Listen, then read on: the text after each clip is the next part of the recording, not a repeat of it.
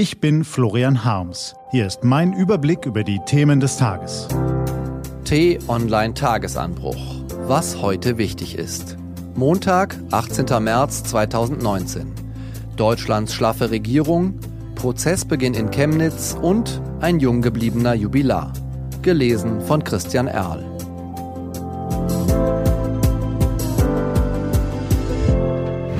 Was war? Schlaffe Regierung. Aus der Sicht eines Dinosauriers muss die Welt bis vor 65 Millionen Jahren ziemlich in Ordnung gewesen sein, aber dann war plötzlich Schluss. Ob Meteorit, Vulkan oder das Unvermögen, sich an veränderte Naturbedingungen anzupassen, über den Auslöser streitet die Wissenschaft. Aber in einem Punkt ist sie sich einig.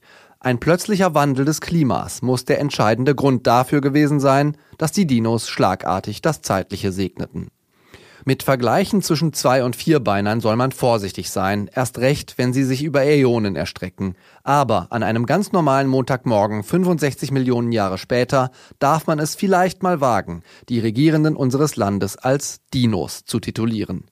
Die Großkoalitionäre schleppen sich müde von Thema zu Thema und Termin zu Termin, geben das Steuergeld der Bürger mit vollen Händen aus, um ihre jeweilige Klientel ruhig zu stellen, aber wegweisende Impulse sind von ihnen nicht mehr zu erwarten, geschweige denn langfristiges Handeln.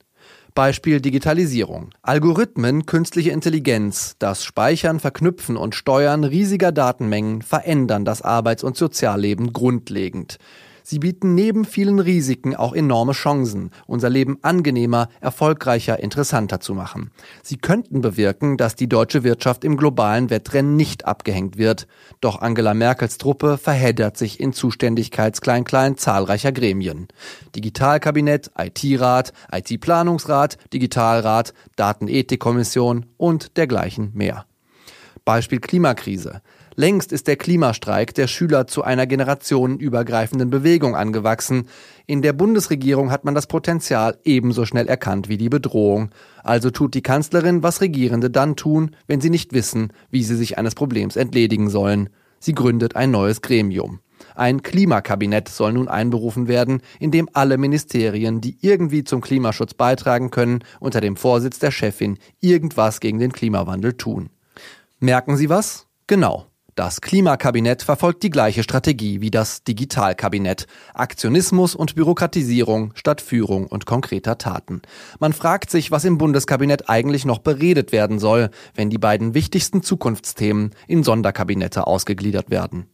Es hat den Anschein, Angela Merkels aus drei kriselnden Parteien zusammengezimmerte Koalition findet keine überzeugenden Antworten auf die großen Herausforderungen unserer Zeit.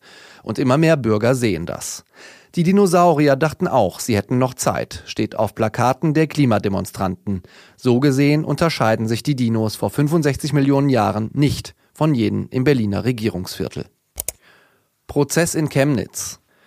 Sieben Monate ist die tödliche Messerattacke auf Daniel H. in Chemnitz her. Heute beginnt der Prozess.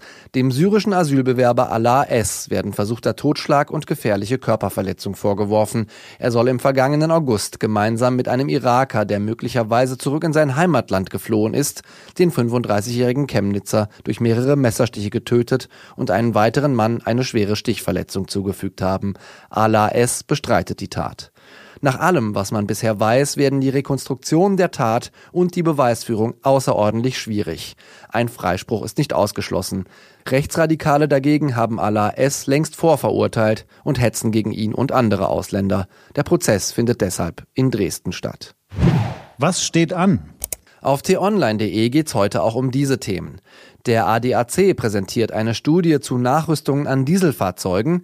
In Tokio beginnt die Messe für Pflegeroboter und Peter Kraus feiert seinen 80. Geburtstag und hat noch immer den Rhythmus. Das war der T-Online-Tagesanbruch vom 18. März 2019. Produziert vom Online-Radio- und Podcast-Anbieter Detektor FM. Wenn Sie uns auf iTunes hören, lassen Sie uns doch eine Bewertung da. Vielen Dank. Ich wünsche Ihnen einen angenehmen Wochenstart. Ihr Florian Harms.